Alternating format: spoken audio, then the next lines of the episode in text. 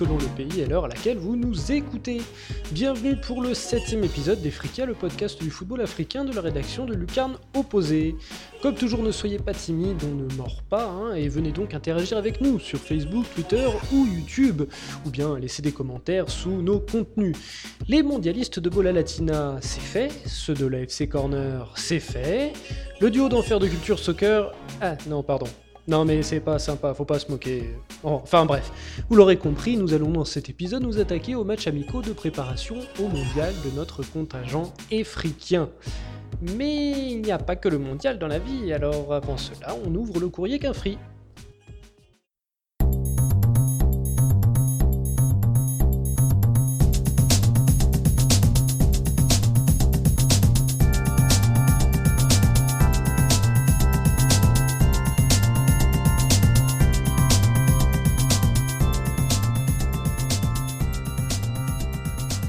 Et avant de commencer, puisque la question des sources et de l'appropriation du travail d'autrui sont des débats qui reviennent souvent en ce qui concerne le travail des médias, mainstream ou indépendants d'ailleurs, j'ai décidé de vous lister les sites qui me permettent de travailler sur ces brèves et de tout simplement suivre le football du continent africain. Ainsi, je vous recommande, vous prenez votre petit stylo hein, pour noter, dans le désordre, l'excellent afriquefoot.com qui est un généraliste, le portail du foot tunisien kawarji.com,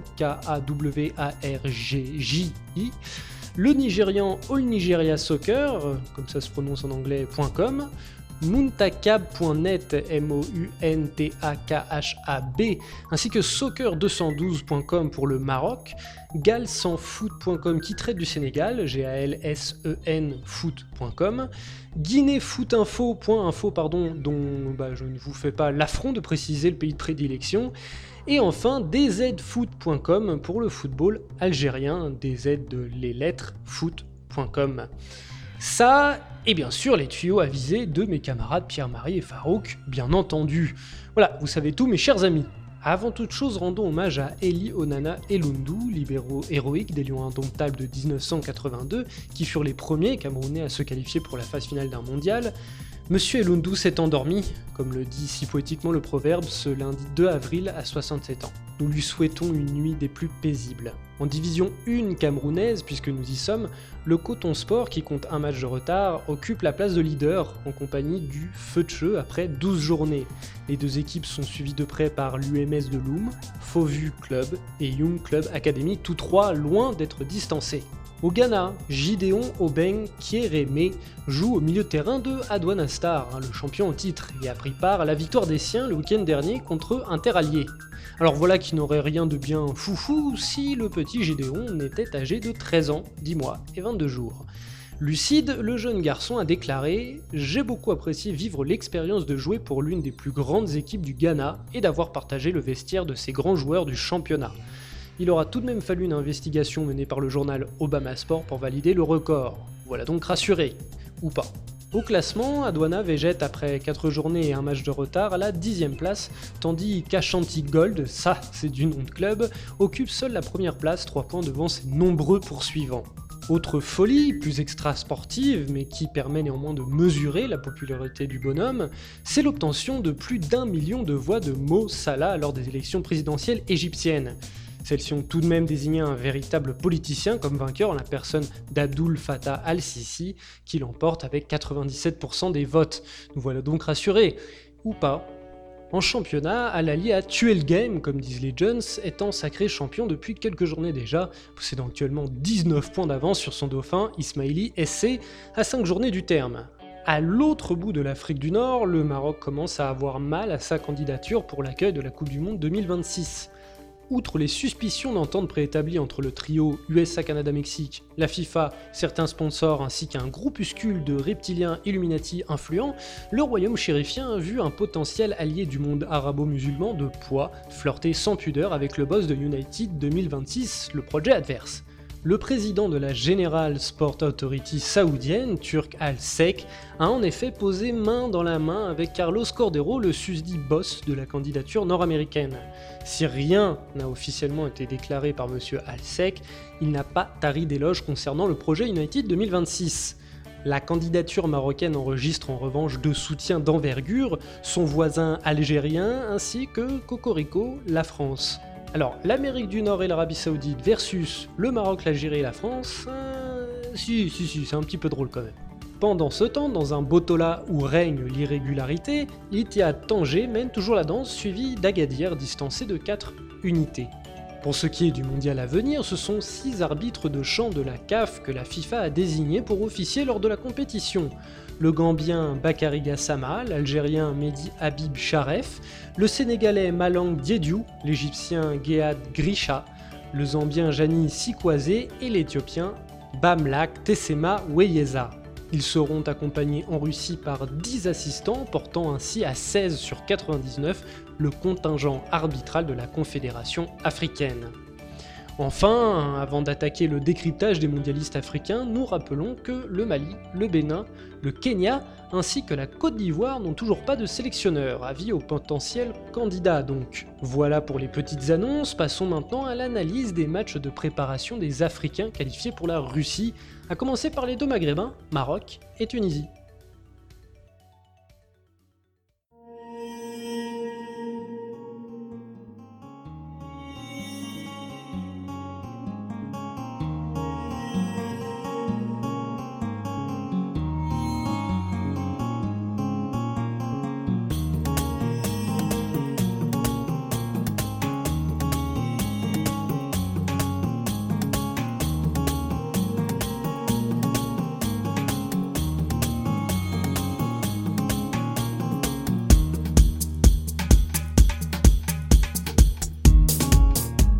Commençons par le Maghreb et les deux mondialistes maghrébins que sont Tunisie et Maroc, que nous allons euh, survoler, débriefer et décrypter avec Farouk Abdou. Comment vas-tu Farouk?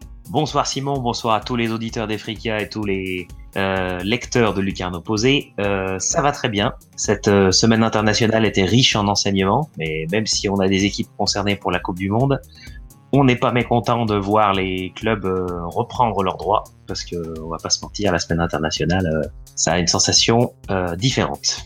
C'est une sensation différente, mais quand on approche de la Coupe du Monde, ah, il y a des frissons, il y a des frissons. Et ma foi, tu vas nous dire s'il y en a eu du côté de la Tunisie et du Maroc. Et commençons par ta Tunisie, à toi tes aigles de Carthage, qui ont joué deux matchs amicaux. Euh, l'un contre l'Iran et l'autre contre le Costa Rica, deux équipes euh, mondialistes donc euh, que, que, que, que, l'Iran d'ailleurs jouera le Maroc. Hein, Exactement. on ira le voir tout à l'heure. Et le Costa Rica, je ne sais plus, je n'ai plus son groupe en tête. Mais la Tunisie, elle, devra se défaire de l'Angleterre, de la Belgique et du Panama, et c'est probablement en, en perspective de ce match contre le Panama que la Tunisie a joué le Costa Rica. Deux victoires, deux matchs, deux victoires, 1-0, 1-0. Un premier match contre l'Iran qui s'est joué sur euh, à Rades. Exact. Exactement. À Rades sur un terrain complètement détrempé qui, honnêtement, tant du côté iranien que tunisien, n'a pas vraiment laissé libre cours à un jeu euh, franchement spectaculaire et difficile de, de, sortir une vraie analyse hein, euh, de, ce match, mais peut-être y arriveras-tu. Et euh, un match contre le Costa Rica bien plus débridé, euh, tant dans le jeu que dans les émotions, puisqu'il y a eu euh, de nombreux, euh, comment dire, il y a eu des, petites, des petites frictions entre Tikos et, et Tunisien, Aigle de Carthage, mais tu vas nous en parler un peu plus. Est-ce que ces deux victoires sont aussi satisfaisantes, un, pardon, un, deux, trois, aussi satisfaisantes et, euh, et, preuve d'une bonne perspective qu'elles peuvent le laisser paraître. Euh, exactement, la dynamique qui se dégage de ces deux victoires euh, côté tunisien est assez intéressante il y a pas mal de, choses à retenir, même si certes le, la petite victoire 1-0 dans la piscine de contre l'Iran est, on va dire, euh, moins a fourni moins d'enseignements que le second match. Mais si on devait retenir, euh, on va dire, allez, trois points sur euh, ces sur ces deux matchs, les voici. Le premier, c'est que en l'absence de Youssef Msekni, euh, les cadres offensifs que sont Wabi Kazri et Naïm Sliti ont vraiment assuré et fait le boulot, euh, confirmé leur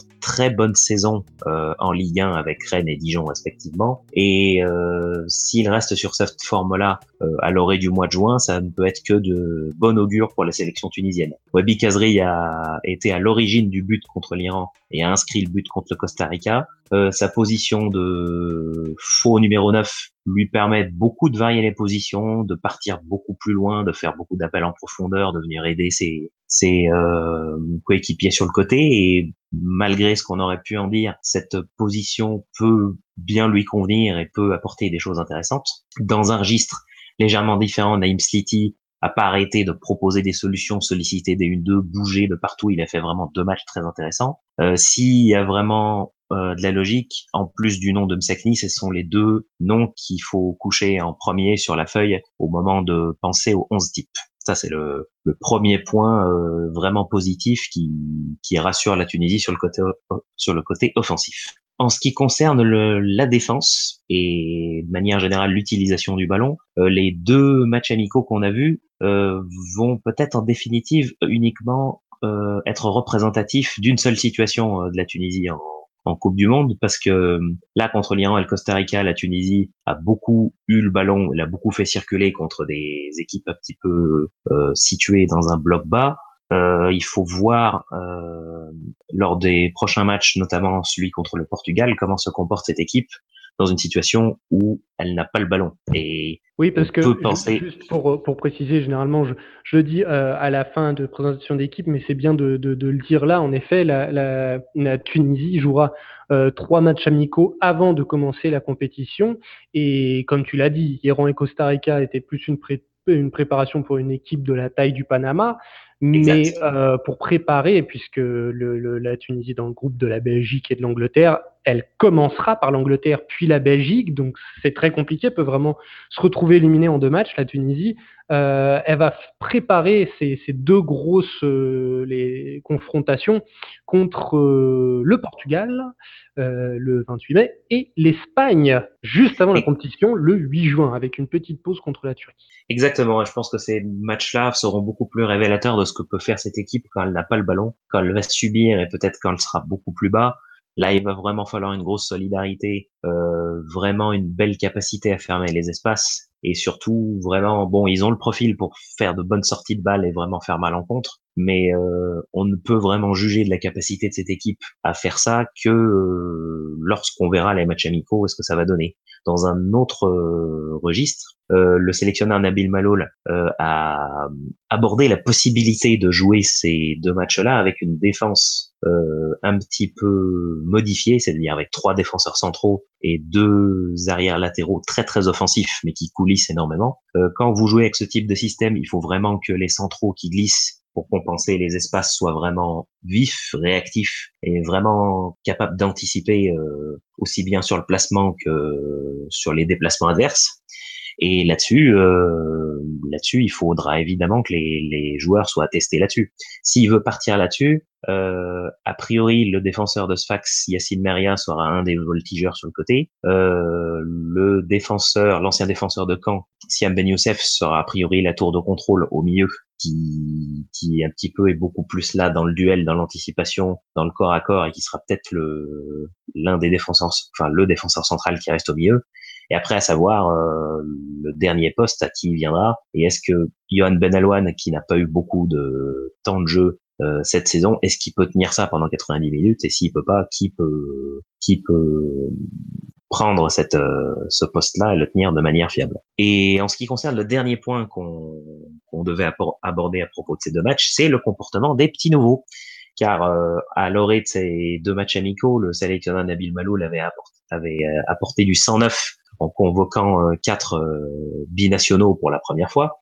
Alors, euh, or, hormis Ben Alouane, il y avait aussi le milieu de terrain offensif de Marseille prêté par trois, Seyfed Dinkawi, le milieu de terrain euh, Kiri et le gardien euh, de Nice, enfin prêté par Nice à Châteauroux ou eh ben dans l'ensemble, que ce soit dans l'attitude ou dans le rendement, les... on peut parler de copies vraiment satisfaisantes. Skiri a fait deux excellents matchs euh, devant la défense, euh, beaucoup de ballons récupérés, des sorties de balles propres, vraiment un très très bon, un très très bon rendement. Kawi a joué euh, les deux matchs dans des positions légèrement différentes, et ce qu'on a retenu, hormis sa vraie sa vraie envie de bien faire, c'est surtout euh, les, les gestes qu'il faisait contre le Costa Rica pour euh, replacer les joueurs, pour euh, indiquer l'orientation du ballon quand il y a des espaces, etc. Une vraie bonne implication. Et en ce qui concerne Moazasen, euh, le peu qu'il a eu à faire contre le Costa Rica, il l'a fait proprement, que ce soit dans les arrêts sur les rares occasions costariciennes ou les sorties aériennes, il a été très propre.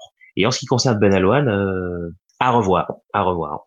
C'est vrai que le match contre l'Iran, c'est difficile d'un peu juger euh, autre chose que ses capacités dans le duel. Pour la relance, il va falloir voir dans d'autres matchs et sur la résistance physique aussi, il faudrait faudrait le retester pour avoir une idée plus précise là-dessus. Oui, parce que l'Iran euh, l'Iran a su se frayer des chemins. Hein. Il y a eu au final un 1-0 euh, pour pour la Tunisie, mais il y aurait bien pu avoir un 1 ou un 0 pour l'Iran. D'ailleurs, il y a eu, je, pour ma part, j'ai trouvé. En première mi oui, voilà, il y a eu chacun a un peu eu ça, ça mi-temps. Mais c'est marrant ce que tu dis sur les premières sélections, parce que pour avoir regardé le match contre l'Iran et un bout du match contre le Costa Rica, euh, j'ai vraiment eu l'impression que les joueurs dont tu as parlé étaient là depuis longtemps. J'ai vraiment pas eu l'impression d'une première, j'ai l'impression qu'ils faisaient euh, pleinement partie du, euh, du groupe. Je suis assez bluffé d'apprendre ça. Mais c'est une intégration ciblée et il y avait eu beaucoup d'articles qui faisaient un parallèle qui était un petit peu hasardeux entre le fait que la Tunisie apporte des binationaux euh, aussitôt avant une Coupe du Monde, il y avait eu un parallèle avec l'Algérie 2010. Là, il s'agit de renforts ciblés à des postes où la Tunisie voulait tester d'autres options. Il s'agit pas d'une arrivée massive juste pour euh, pour tester des mecs pour une amélioration euh, au hasard. C'est c'est des c'est des recherches ciblées. Et rien rien n'est fait au hasard là-dessus et je pense que ça a été fait en amont d'une part pour que l'intégration soit soit réussie et que le joueur en question apporte un plus significatif. Très bien. Et euh, pour finir, est-ce que tu euh, qu'est-ce que tu pourrais dégager comme certitude euh, que, que, nous a donné ces Tunisiens, que nous ont donné ces Tunisiens après ces, ces deux rencontres et quelles incertitudes restent pour Monsieur Mahaloul? La défense la défense est une réelle incertitude parce qu'on ne sait pas comment on va comment on va se comporter lors des gros matchs, euh, avec quel système on peut être le plus efficace, euh, quel est le où se situe la capacité des joueurs défensifs à vraiment euh, résister quand l'équipe adverse a de la grosse pression, a une grosse possession de balles, etc. Mais par contre, euh, une vraie bonne certitude, c'est euh, la forme des joueurs offensifs. Et que ce soit quand on a le ballon ou en contre, je suis convaincu que, que la Tunisie peut être efficace sur le plan offensif, ce qui n'était pas le cas lors des dernières participations au Coupe du Monde. Très bien, et eh bien donc on va le répéter, hein, la Tunisie jouera trois matchs avant de se rendre en Russie, l'un contre le Portugal, l'un contre la Turquie et un dernier contre l'Espagne, avant donc d'aller affronter l'Angleterre, la Belgique et le Panama, un groupe euh, fort compliqué pour la Tunisie.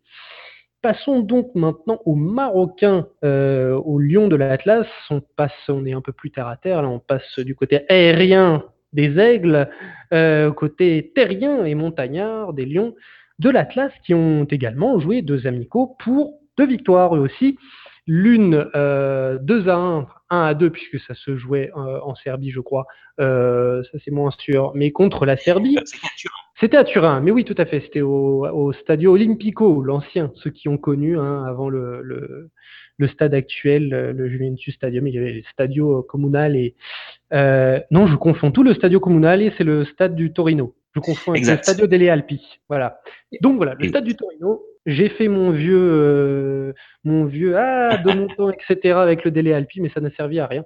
Oubliez tout ce que j'ai dit au stade Ce fameux délai Alpi qui, euh, qui, dont on avait beaucoup de difficultés à remplir. On avait l'impression qu'il sonnait un peu creux, très creux. Mais donc les Marocains donc, ils se sont imposés euh, à Turin contre la Serbie, qui est mondialiste, et qui donc 2 à 1, et qui s'est imposé également contre l'Ouzbékistan, euh, qui n'est pas qui est une fausse petite équipe, puisque l'Ouzbékistan est une nation émergente du football et qu'il faut, surtout pour une équipe comme le Maroc, peut-être de moins en moins regarder de haut.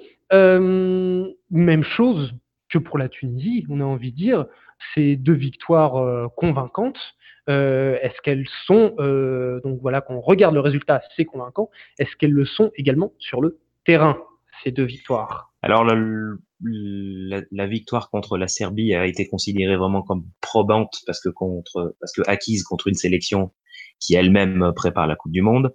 En ce qui concerne le match contre l'Ouzbékistan à Casablanca, euh, Hervé Renard avait beaucoup fait tourner, a beaucoup donné de temps de jeu à des joueurs promis à être remplaçants en Russie. Et sur la configuration du match, ça a beaucoup plus servi euh, comme galop d'entraînement, mais on va dire euh, avec une légère intensité en plus, euh, sachant que l'Ouzbékistan jouait assez bas. disons que ça a été euh, beaucoup plus une occasion pour des remplaçants côté marocain de se montrer qu'autre chose. Euh, en ce qui concerne la victoire contre la Serbie, Hervé Renard, malgré tout, était vraiment pas très satisfait à l'issue du match parce qu'il a pointé plusieurs points sur lesquels le Maroc avait un petit peu été, on va dire, défaillant. Et il a insisté sur le fait que ces points, s'ils étaient pas gommé pouvait, euh, dans un contexte de compétition officielle, euh, coûter cher au, au Lion de la Tasse. Le premier, c'est euh, l'entame de match, contrairement à ce que à ce que le Maroc avait montré lors des derniers matchs de qualif où il y avait vraiment un vrai gros pressing très agressif direct. Là, sur les 5-10 premières minutes, ils avaient vraiment beaucoup laissé l'initiative et la possession du ballon aux Serbes qui ont quand même de quelques beaux techniciens et qui du coup, une fois qu'ils ont mis le pied sur le ballon, ont dicté l'entame de match. Ça, Hervé Renard a insisté sur le fait que si ça se reproduisait en Coupe du Monde, ça pouvait être problématique. Une légère vulnérabilité sur coup de pied arrêté défensif, où on sentait quand même une présence beaucoup plus conséquente de l'adversaire et qui aurait pu vraiment tourner mal euh, au moment où la Serbie a poussé euh, en fin de match. Et euh, un petit peu plus problématique, euh, Hervé Renard a pointé des pertes de balles aux 35 mètres, enfin des Marocains dans leur propre 35 mètres, en disant que forcément, si on fait ça contre le Portugal et l'Espagne, euh, la punition peut très vite, très peut très vite. tomber, peut très très vite tomber. C'est un petit peu étonnant parce que dans le souci euh, d'apporter une touche technique au milieu assez bas et euh, faire en sorte que ces éléments offensifs ne se marchent pas dessus, Hervé Renard a pris pour initiative de faire reculer Younes Belanda d'un cran et de faire un, de constituer un milieu de terrain. À la fois El Amadi euh, fait office de déblayeur devant la devant la défense et où Boussoufa et Belanda dans une position de entre guillemets de meneur un petit peu reculé euh, fluidifie la circulation de balles pour la remonter le plus vite possible au principal feu follet euh, des, des 35 derniers mètres adverses euh, de cette fois-ci, c'est Hakim Ziyech. Et disons que c'est quand même assez étonnant que même avec cette configuration-là, le Maroc ait eu beaucoup de pertes de balles je pense que ça peut être soigné, euh, ça peut être soigné avec les matchs amicaux, mais le fait que Hervé Renard parle de ça en conf de presse, c'est un point qui n'est pas anodin. Euh, en ce qui concerne les, les principales satisfactions, euh, les deux les deux prestations, enfin la prestation de Hakim Ziyech contre la Serbie est vraiment euh, était vraiment bluffante parce que il, transforme le penalty, il donne une passe décisive à Boutaïb et il a été absolument partout. Euh, il a beaucoup changé de positionnement, il provoque énormément balle au pied, il donne la passe quand il faut. Euh, il a vraiment, il s'est vraiment étoffé avec la sélection marocaine et s'impose vraiment comme le leader offensif. Et sa prestation contre la Serbie est vraiment un très bon signe euh, de ce qu'il peut apporter, euh, en particulier si euh, autour de lui les éléments offensifs ne se marchent pas dessus. En ce qui concerne le poste de numéro 9, euh, l'ancien attaquant de Strasbourg, Boutaïb, donc a marqué des points et garde sa marge pour être titulaire avec son gros pressing, sa grosse présence, son but opportuniste. Je pense qu'il sera, il restera devant les deux autres candidats au poste qui sont euh, qui sont Ayoub Belkaabi, le, le tube de l'hiver côté marocain, le meilleur buteur du Tchad euh, en début 2018, et l'attaquant de Del Ali. Dont, euh, pour lui faire un coucou, dont euh, pour lui faire un coucou, notre suiveur euh, Ibrahim, j'ai oublié ton nom, je suis désolé, mais tu te reconnaîtras. oui, allo oui Ibrahim. Exactement. Ne t'arrive pas d'éloge sur ce. Voilà, exactement. Donc voilà, tu vois, aujourd'hui on en a parlé. Voilà. On en parlera plus la prochaine fois. A priori, Boutaïb va rester devant les deux, devant Azaro et, et Ayoub. Euh, reste à savoir passera devant l'autre parce que je pense qu'Hervé Renard n'en prendra que deux. Et a priori, il faut, faut vraiment attendre les prochains matchs amicaux pour savoir le, lequel des deux chopera le ticket. En ce qui concerne, en ce qui concerne la, défense, bah ben, que ce soit la configuration Benatia, Robin Saïs ou Benatia d'Acosta, c'est solide c'est solide physiquement dans les duels. Euh, après, sur le but serbe, on a constaté quand même un léger temps de retard. Après, faut voir contre des grosses attaques qu'est-ce que ça peut donner, mais c'est, il faut, ça, ça laisse à, ça laisse à désirer. vraiment de quoi se poser des questions. Ça laisse, à, oui, il, il, faut vraiment que ce soit retesté, que la, que la charnière centrale idéale soit testée dans d'autres contextes euh, pour euh, pour vraiment voir si elle peut tenir ou pas. Euh, on a constaté que Nabil Dirar, qui est un, arrière latéral assez offensif, euh, laisse quand même beaucoup d'espace dans son dos et euh, les Serbes en ont vraiment beaucoup profité, que ce soit en première, en seconde mi-temps. Ça aussi, ça peut être un point euh, qu'il faut qu'il faut essayer de gommer pour les Lions d'Atas. Et euh, en ce qui concerne le poste, l'autre poste de latéral, ça se joue entre Hamza Mendil et le jeune du Real Madrid, Ashraf Hakimi. Et pour ce qui est des remplaçants euh, qui ont eu le temps de s'étalonner contre l'Ouzbékistan, on peut retenir la bonne activité de Amin Harit en dépit de cette nouvelle coupe de cheveux blonds peroxydés qui qui suscite le débat. C'est un avis personnel, mais bon, on va dire que un mal, un mal qui frappe beaucoup de joueurs. Voilà, on va dire que le pourcentage de passes réussies compense un petit peu ce problème. Mais bon. Et en ce qui concerne les jokers, euh, Faisal Fajr pour sa qualité dans les coups de pied arrêtés et Sofiane Bouffal qui a fait une bonne deuxième mi-temps contre l'Ouzbékistan bah, seront des seront des jokers, mais ce sera difficile de passer devant devant les titulaires. En plus, euh, on a constaté euh, contre l'Ouzbékistan que sur les fins d'action, Sofiane Bouffal, une fois qu'il a la balle, on sait à peu près comment ça va finir. Hormis euh, El Kaabi, dont tu nous en as pas, dont tu, que tu as cité, euh, on, il y a eu, on a parlé beaucoup hein, dans la presse marocaine euh, des, des, des, joueurs locaux qui ont gagné euh, le, le Chan. Qu'est-ce et on n'en voit pas énormément sur ces, euh, sur ces, sur ce groupe, sur ces deux matchs. Euh, et Hervé Renard n'a pas forcément laissé entendre que la porte était grande ouverte pour, euh, pour ces joueurs-là. Euh, on pense par exemple aussi à Ben Cherki, hein, qui avait brillé avec le Wydad euh, l'an passé en Ligue des Champions en attaque. Est-ce qu'il y a quelques joueurs locaux donc du championnat du Botola, euh, championnat marocain, le Botola. Euh, Est-ce que quelques d'entre eux, quelques-uns d'entre eux arriveront à tirer leur épingle du jeu? Enfin, d'ailleurs, des joueurs locaux, même si Ben Cherki est parti, euh, euh en Arabie Saoudite ou au Qatar, je ne sais pas. Exactement, à en Arabie Saoudite et bon les la, le début d'expérience est un petit peu est un petit peu compliqué et je pense que sur le plan sportif, est-ce que c'était est-ce que c'était euh, une bonne idée finalement? Euh, Peut-être pas, surtout pour dans un cadre de visibilité pour euh, pour rester dans le radar d'Hervé Renard, sachant comment Youssef El Arabi est, est sorti de ces radars-là. Généralement, Hervé Renard est quand même un petit peu réticent il faut vraiment que le joueur soit vraiment un cadre confirmé, que c'est le cas de Boussoufa, pour que quelqu'un qui joue au golf garde quand même euh, reste en odeur de sainteté. Là, pour Bencharki, c'est compliqué. Euh, Hervé Renard avait jamais fait de mystère sur le fait qu'il faudrait vraiment une trajectoire euh, étoile filante pour qu'un pour qu'un local puisse euh, prétendre à une place dans les 23. Même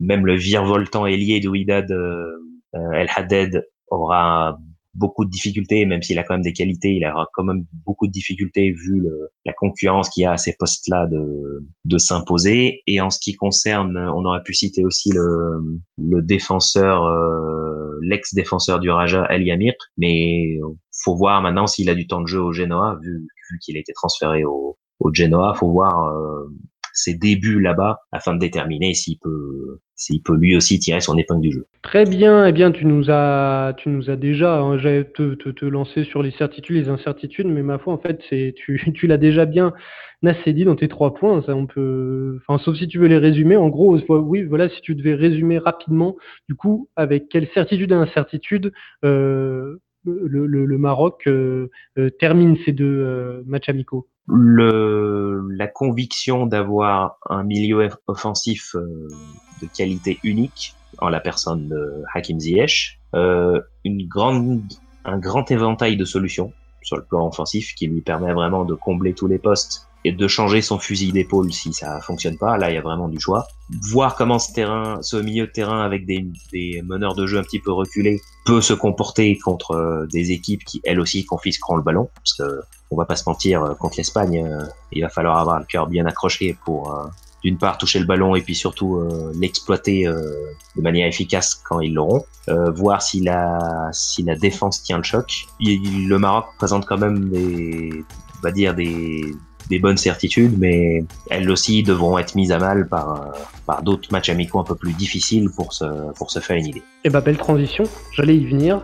Je n'arrive pas à trouver deux matchs amicaux pour le Maroc prévus avant la Coupe du Monde. J'imagine qu'il y en aura. Est-ce que tu sais si c'est prévu ou si euh, c'est juste qu'ils n'ont pas encore été euh, euh, bouclés, on va dire, au niveau de l'organisation et de l'adversaire?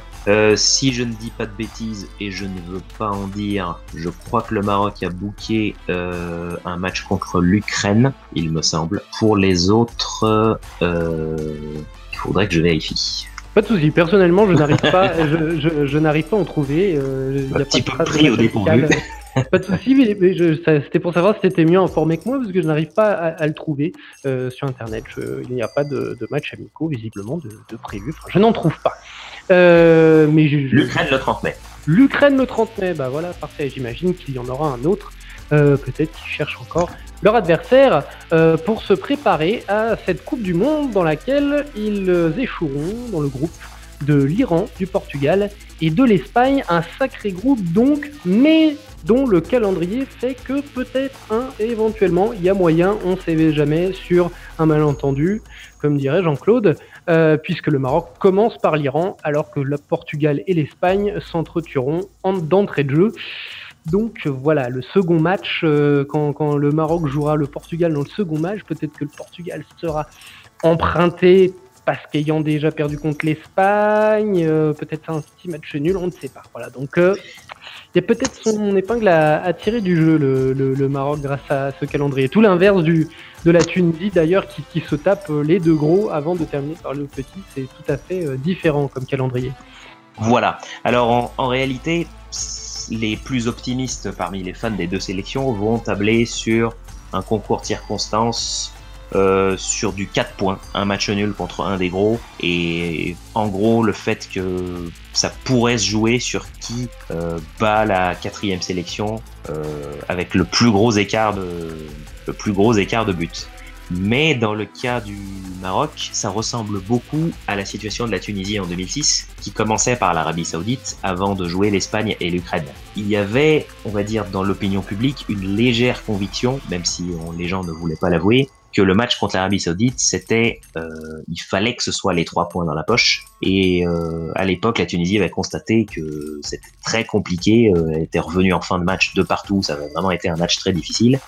Et pour avoir vu cette équipe de l'Iran résister vraiment très fort contre la Tunisie, battre l'Algérie quelques jours après, mais bon, l'Algérie est quand même dans une situation euh, différente. Euh, cette équipe iranienne peut vraiment poser beaucoup de problèmes euh, si en plus elle tient physiquement ses fins de match, contrairement à ce qui a été le cas contre la Tunisie. Il va falloir que le Maroc fasse le boulot et si je devais vraiment, sur ce que j'ai vu, si je devais vraiment faire un pronostic, je tablerais sur un, un bon vieux 1-0 des familles comme le Tunisien.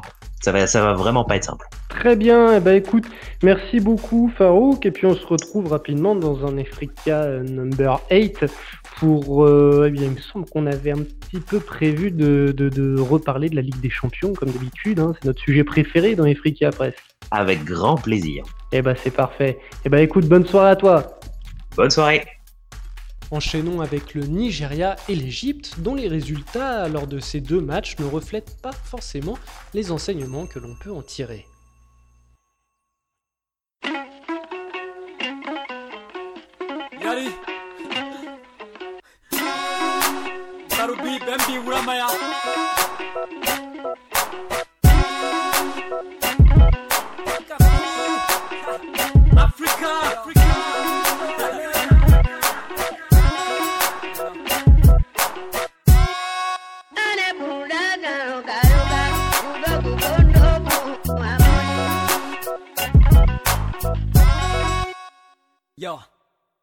Et nous rejoignons tout de suite Pierre-Marie Gosselin pour faire euh, le débrief, l'analyse de ces matchs amicaux, ces matchs de préparation de l'Égypte et du Nigeria, du Nigeria et de l'Égypte. Comment vas-tu Pierre-Marie? Euh, Bonjour Simon, bah, écoute ça va très bien. Traditionnel euh, petite, petit point euh, à Bisport Eh ben écoute, bah, je suis en train de commencer à désespérer un petit peu. Le retour au, Bénin est, en train de capoter un peu par rapport à, ce qu'on avait prévu de mettre en place avec le président de l'académie. Donc maintenant, ça est en train de se mettre en place pour que je fasse ça à distance.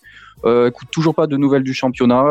on, a, on nous a annoncé un départ pour début mai. Donc voilà, encore un mois à attendre, en espérant que, que ce soit pas repoussé. Et puis pour les, pour les plus jeunes, sinon, on, a avancé du côté des, des tournois, puisqu'on on devrait pouvoir participer à un, excellent tournoi du côté d'Abidjan, qui est pour les moins de 17 ans, qui s'appelle le TIDA, le tournoi du district d'Abidjan. Et ben, figure-toi que voilà, on, on a entrepris les démarches pour y participer peut-être que ben, Abisport euh, en fera partie cette année. Ce serait quand même une super nouvelle parce que sincèrement, en, Afrique subsaharienne, il n'y a pas beaucoup de tournois pour les jeunes euh, de cette qualité-là.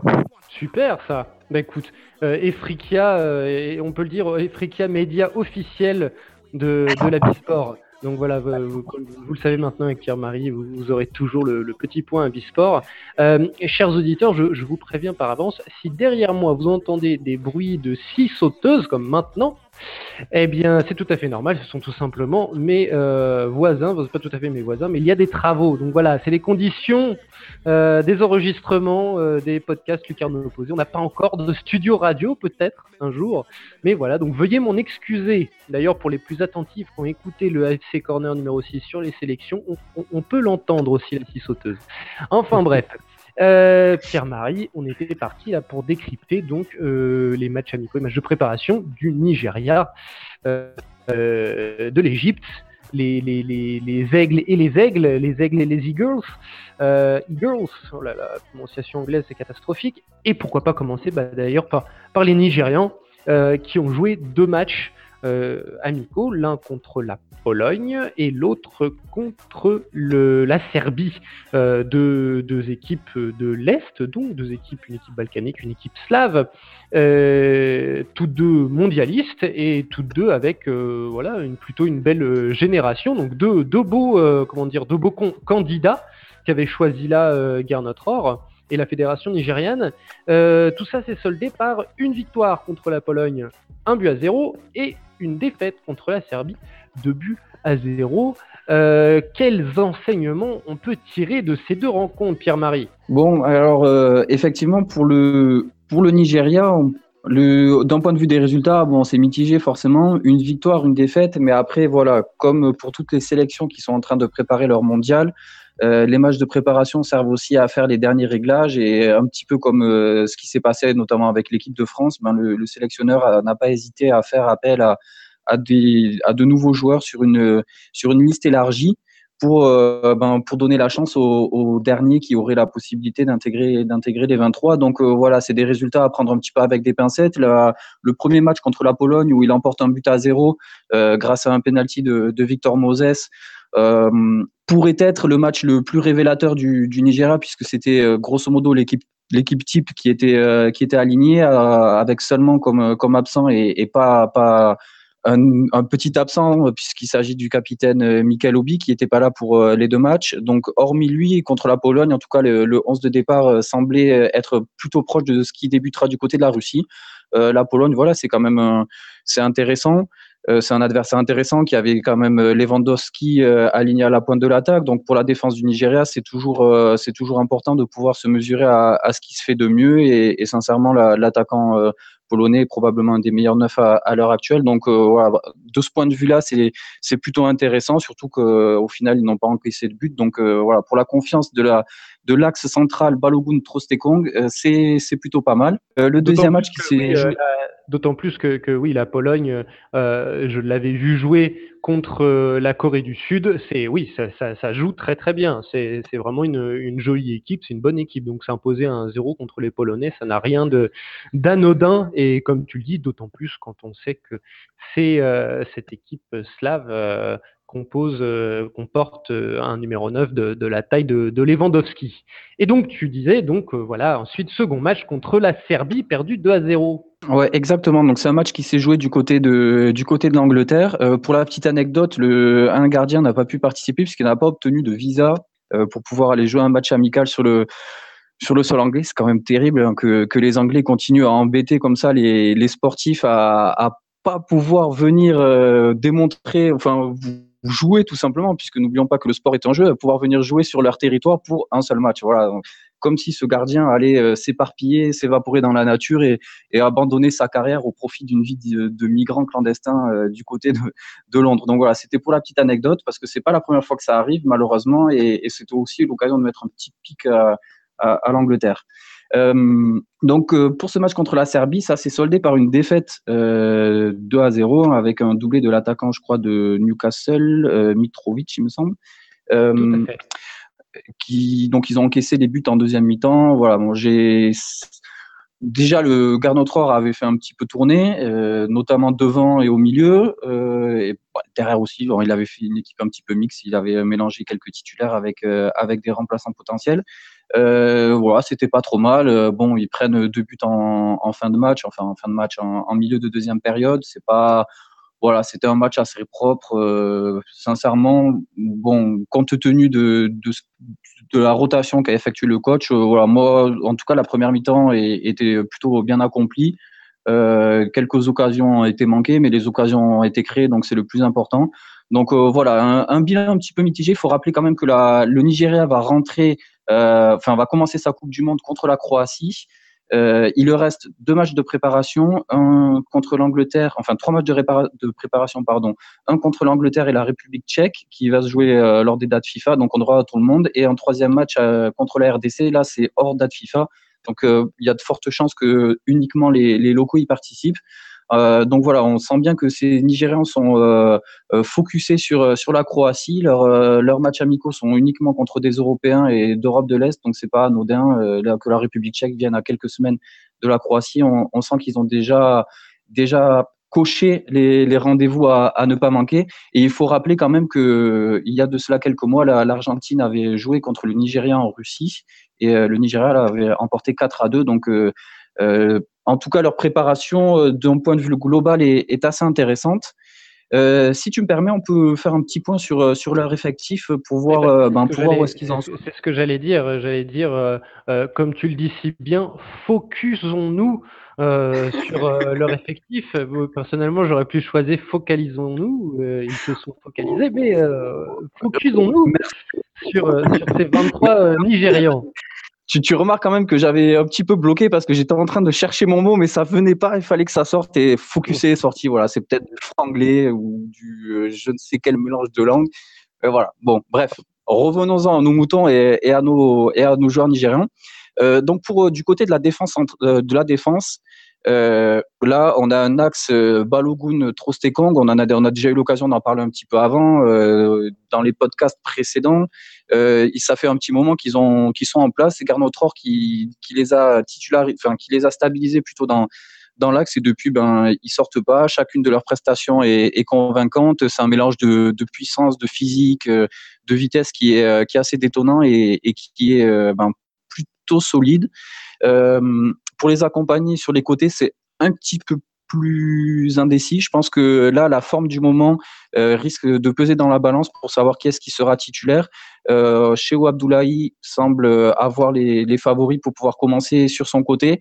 Mais après ça, il y a, plusieurs joueurs dont euh, Ola Aina, euh, un joueur né en Angleterre mais qui a choisi la, sélection nigériane, qui, qui est tout jeune, hein, qui est 21 ans, qui est un joueur prêté par Chelsea, qui, euh, voilà, qui a aussi vu la saison accomplie qu'il est en, train de faire en, Angleterre, a, de bonnes chances de pouvoir euh, être titulaire.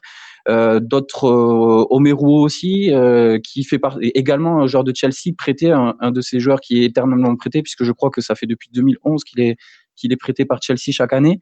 Et on a également un petit nouveau qui a été sélectionné là dernièrement, Brian Idowu, et ce latéral a la particularité qu'il jouerait, bah, jouerait tout simplement la Coupe du Monde en Russie à domicile, puisque c'est un, un russo-nigérien, né en Russie, grandi en Russie, formé en Russie du côté de Saint-Pétersbourg, et qui là joue du côté de Lacmapen. Et euh, voilà, qui, ben, au vu de la prestation, euh, au, au, vu de ces deux dernières prestations, il euh, y, a, y, a, de fortes chances qu'il qu puisse faire partie des 23.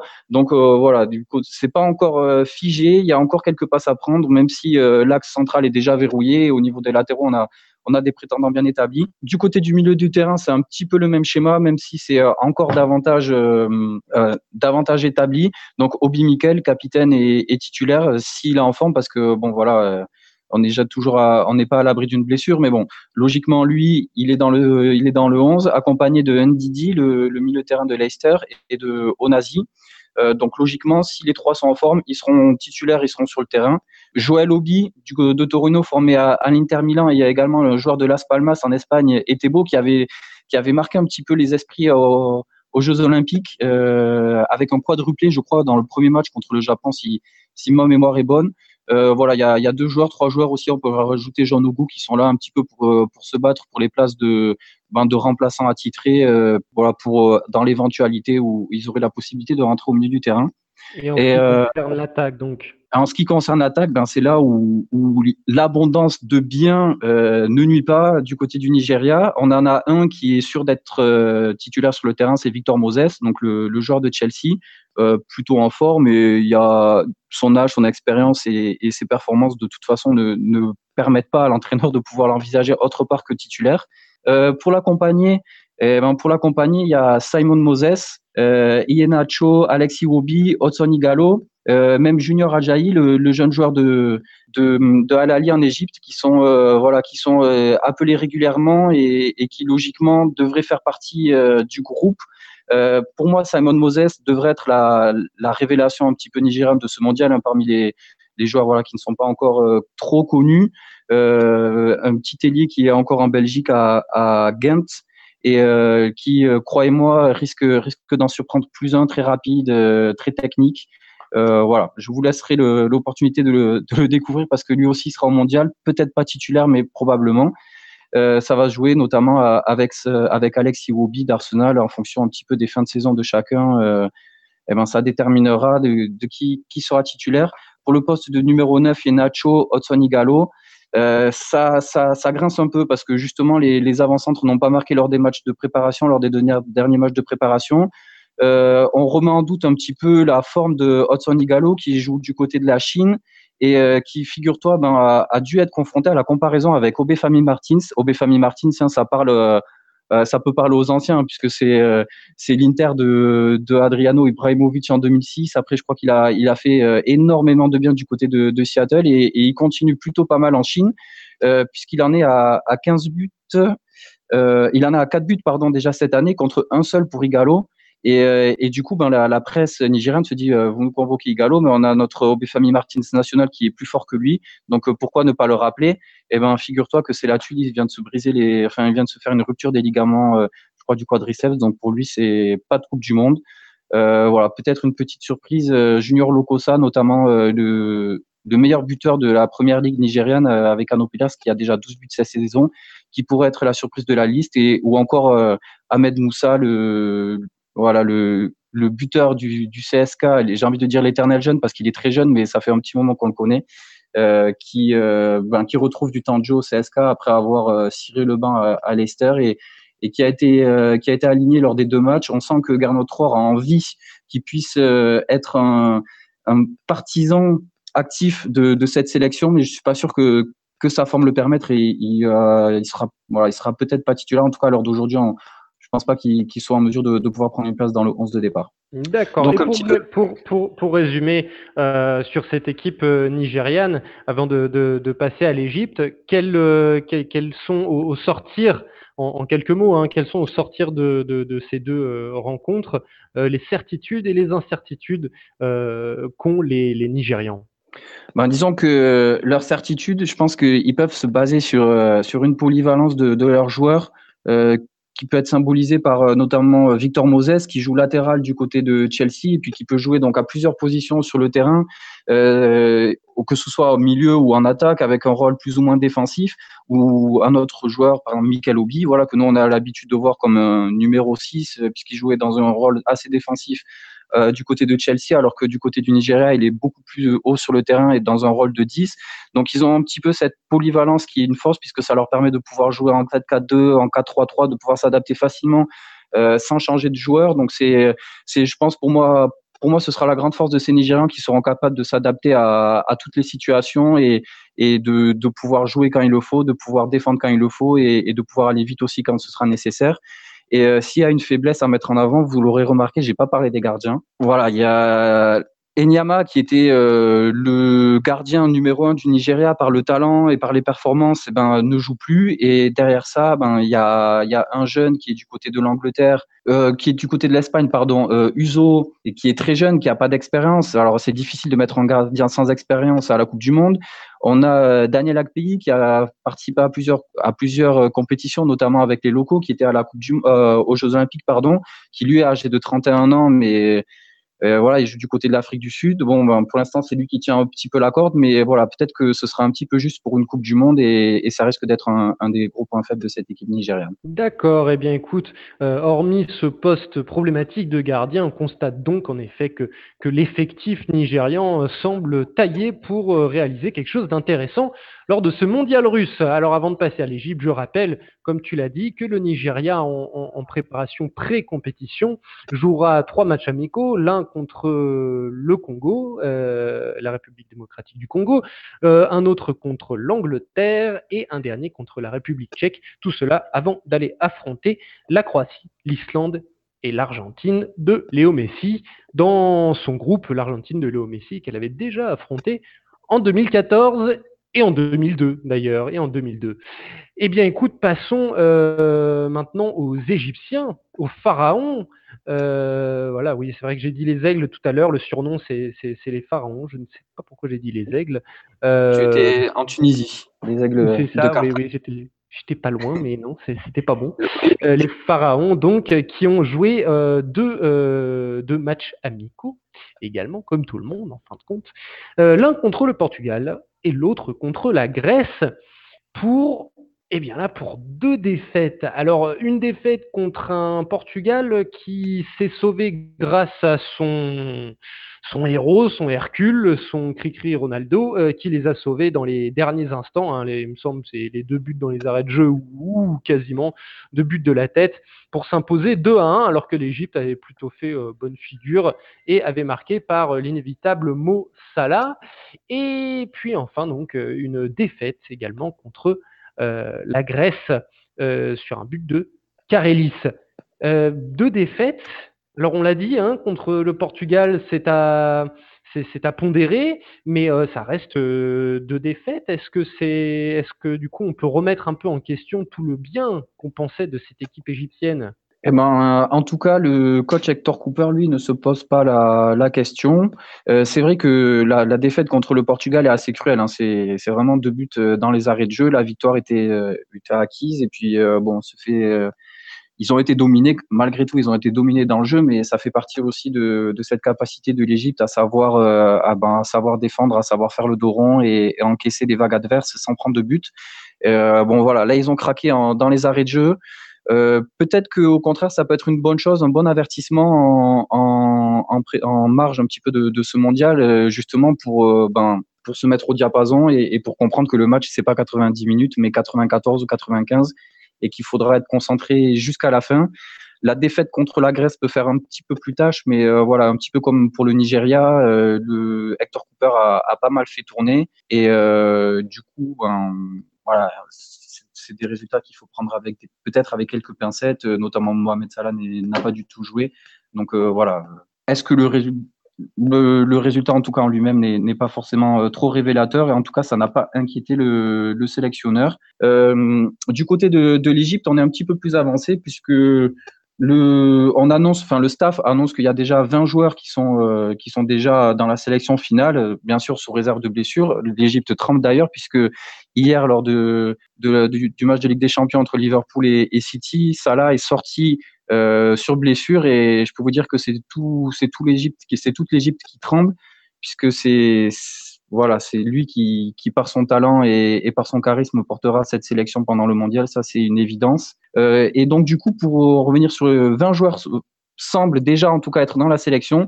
Et euh, donc, ils annoncent qu'il reste trois places et que pour cela, ils surveillent de près le championnat égyptien, la première ligue égyptienne, et que probablement que c'est dans ce championnat-là qu'il faudra tirer les trois dernières, les trois dernières places restantes pour, euh, pour le mondial. Euh, donc, faire un petit point sur cet effectif euh, assez rapidement. Donc devant, on a euh, Ahmed Koka euh, du côté de Braga, on a Salah et Trezeguet qui sont voilà qui logiquement devraient être les trois titulaires sous réserve bien sûr de blessures. Au milieu du terrain, on a El Neni, le joueur d'Arsenal. On a également Saïd, dont Farouk vous a parlé la, dernière, dans le dernier podcast, hein, le joueur du Al-Ali qui a failli partir du côté du Zamalek et puis qui finalement a été pris en Arabie Saoudite. Donc voilà, lui logiquement aussi devait être titulaire au milieu du terrain avec peut-être un, Tarek Ahmed ou un Sam Morsi ou pourquoi pas même encore un, un Saleh Goma voilà, qui se battent pour le, troisième spot au milieu du terrain. Euh, pour la défense, ben, euh, là, pareil, quelques certitudes. Hein, El Mohammadi, Egazi, Ali Gaber, voire Ahmed Fatih, qui pourraient être les quatre, euh, les quatre titulaires. Et puis derrière, dans les buts, on a, voilà, on a celui qui pourra battre le record de vieillesse lors d'une Coupe du Monde, le, le monument, le gardien El Adari, qui sera, à n'en pas douter, titulaire dans les cages. Euh, qui est là, qui est là depuis 96. Hein, les premières sélections des Samuel Adari, c'est 1996. Kylian Mbappé n'était pas né. Non, c'est vraiment, c'est vraiment impressionnant et je pense que ce serait vraiment mérité que de pouvoir laisser son nom dans les tablettes en étant le plus vieux joueur à, à disputer un mondial, même si euh, j'ai tendance à dire que de coupe d'édition en édition, euh, le record tombe. Donc euh, voilà, c'était resté longtemps avec Roger Mila, ça a été battu la dernière fois ça risque d'être battu encore de nouveau.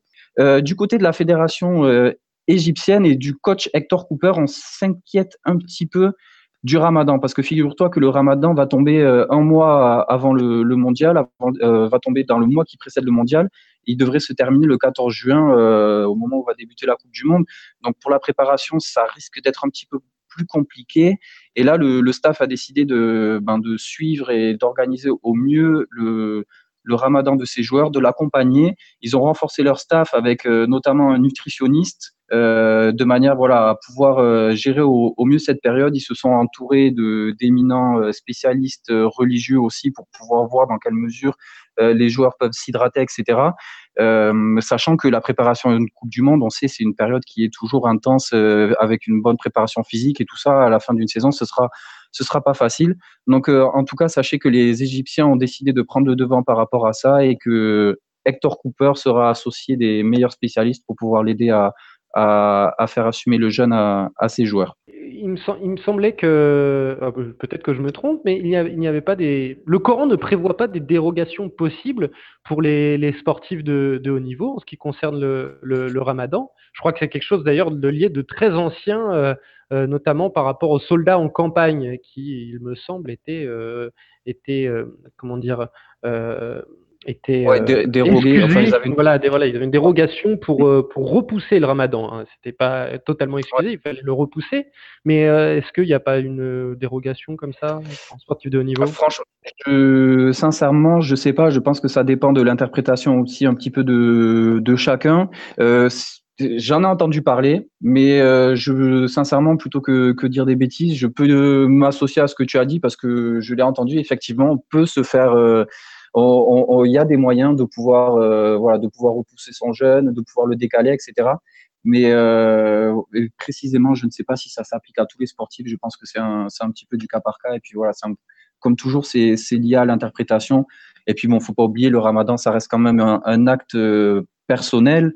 Donc voilà, je pense que c'est aussi chaque joueur qui est en mesure de, voir comment il peut euh, y déroger ou pas exceptionnellement pour, pour cette Coupe du Monde. Très bien. Et du coup, ben, même, même topo que pour, pour le, Nigeria et toutes les, les sélections qu'on a fait euh, auparavant. Euh, quelle certitude et incertitude peut-on de ces deux rencontres et avec lesquelles le, groupe euh, égyptien va se diriger petit à petit vers le mondial russe. Ben pour moi, la certitude euh, numéro un de cette Égypte, euh, c'est Mohamed Salah. Hein. voilà, il a montré contre l'Égypte, contre le l'Égypte, contre le Portugal, qu'il est capable de, porter son, de porter sa sélection au plus haut niveau international, parce qu'il faut rappeler qu'il a déjà porté sa sélection au niveau africain. Il arrive en finale de la Cannes voilà, pratiquement euh, grâce à lui.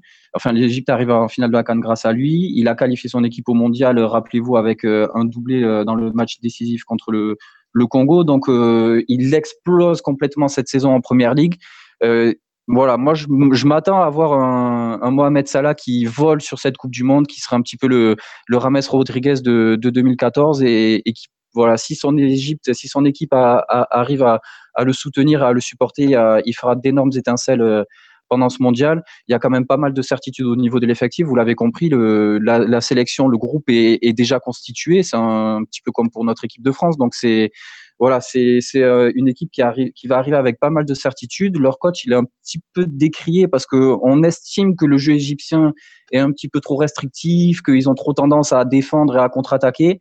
Euh, mais voilà, c'est peut-être une arme qui sera très efficace euh, et qui sera très efficace euh, dans ce dans cette Coupe du Monde. Voilà, ils ont un groupe avec euh, assez abordable. Je rappelle qu'ils qu débutent contre l'Uruguay. Après, ils auront affronté la Russie et l'Arabie Saoudite.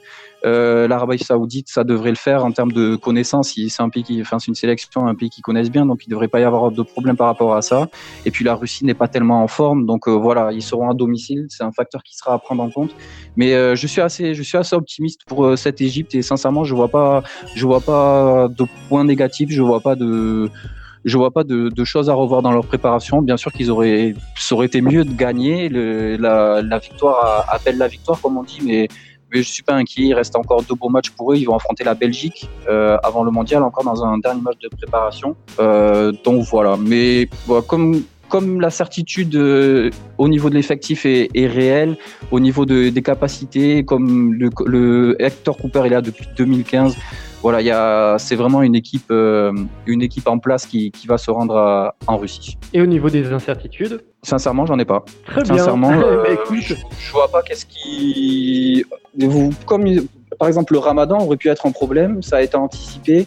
Euh, voilà, j'ai l'impression que, que cette Égypte va arriver novice, enfin novice va revenir euh, presque 28 ans après à, une Coupe du Monde, mais ça va pas être euh, ça va pas être un retour de novice justement, ça va être un retour d'expérimenté. Super, bah écoute, l'Égypte donc qui n'a en fin de compte de limite que son propre talent, voilà, que ce qu'elle a, euh, le potentiel qu'elle a apporté. Non mais c'est très bien, c'est preuve d'un superbe travail en amont et, sur, plusieurs années. Alors comme comme tu, tu l'as dit, mais je vais le rappeler, hein, l'Égypte jouera deux matchs. Il y en a un que tu n'as pas dit, deux matchs préparatoire ouais. euh, juste avant euh, de rentrer dans la compétition. Donc la Belgique, comme tu l'as dit, mais juste avant ça, il y aura le euh, Koweït, donc euh, un, un, petit, une petite nation et puis une très grosse nation. Enfin, une très grosse nation, une nation en tout cas qui pèse actuellement.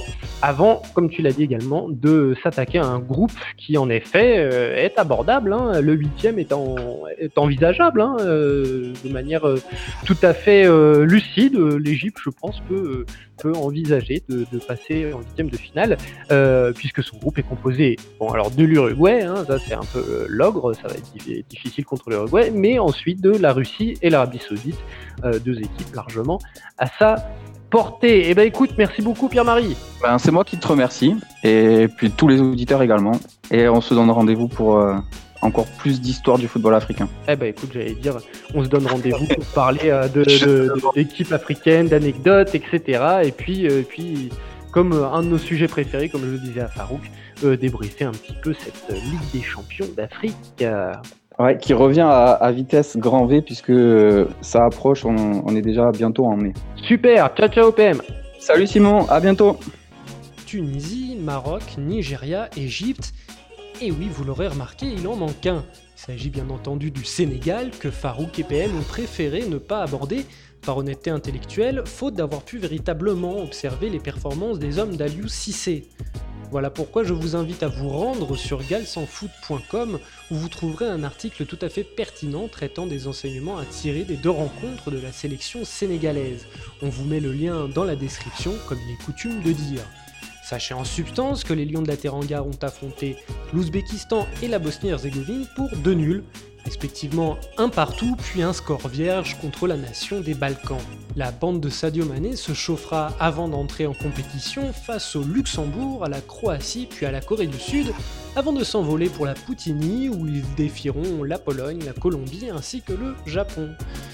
Merci à tous de nous avoir suivis pour cette septième émission. N'oubliez pas de venir nous solliciter sur les réseaux sociaux. Et quant à moi, eh bien, je vous dis à très bientôt pour un nouveau numéro d'Efrika. Salut les amis